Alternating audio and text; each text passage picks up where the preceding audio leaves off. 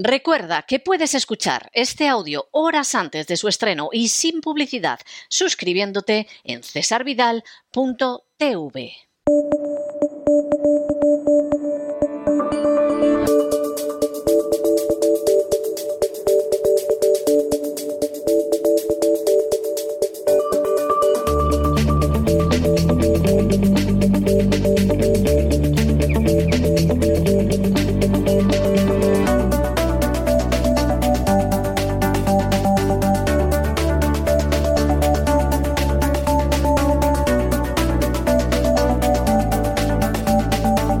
Despegamos con Lorenzo Ramírez.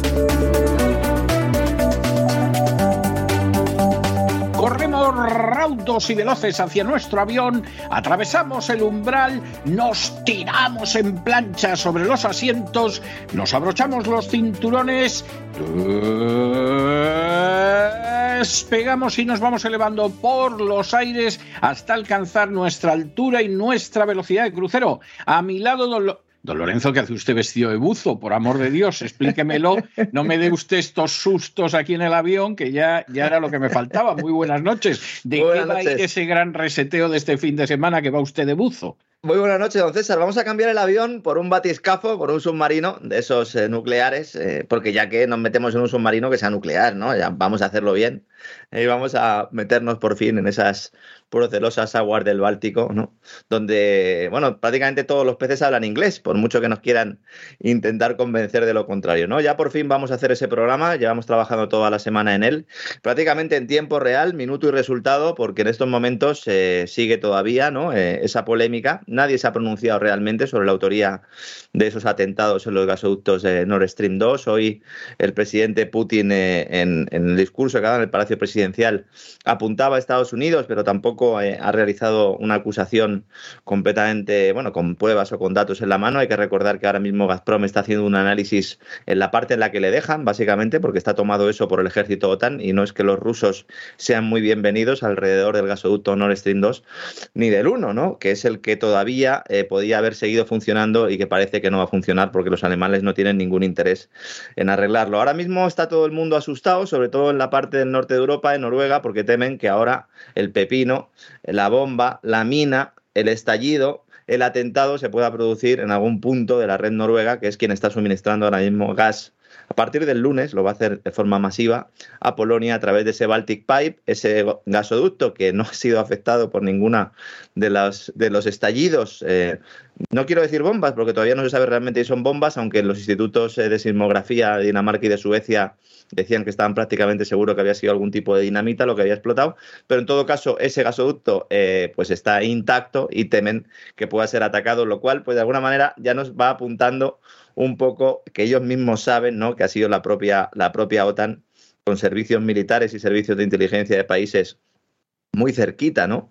De, donde ha ocurrido todo, eh, pues eh, los causantes de todo esto, ¿no? Mañana en el programa vamos a exponer eh, realmente lo que estaba pasando en el Báltico. Ya hicimos un programa hace bastante tiempo cuando apuntamos que Biden agitaba el avispero en Ucrania y comentábamos que uno de, las, de los problemas que se han producido, uno de los primeros encontronazos con Vladimir Putin, había sido precisamente a cuenta de que había llevado muchos buques, muchos submarinos de Estados Unidos al Báltico allá, pues a tocar básicamente las narices, ¿no? Y a decir aquí estamos nosotros y agitar ese avispero.